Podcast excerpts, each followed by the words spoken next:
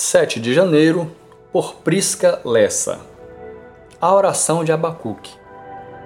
Ainda assim eu exultarei no Senhor e me alegrarei no Deus da minha salvação. Abacuque 3, verso 18.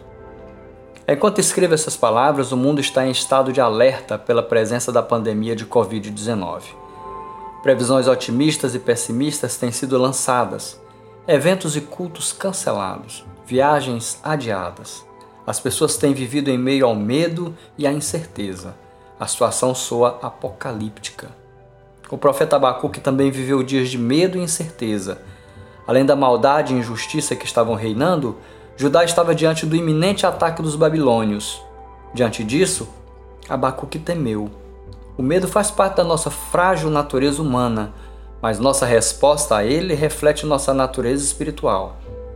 Abacuque orou a Deus e apresentou seus temores e incertezas, e enquanto orava, o Senhor foi trazendo-lhe paz ao coração. A oração é o nosso maior antídoto em tempos de crises e incertezas.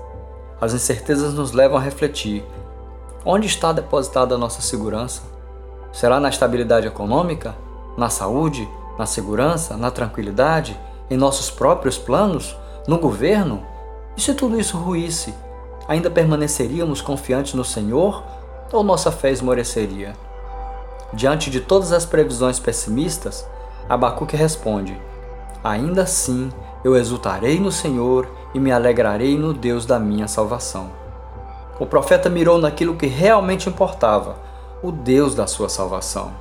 Em meio ao caos, devemos nos lembrar de que, ainda que tudo nos falte, o mais importante nós temos em Deus, a nossa salvação.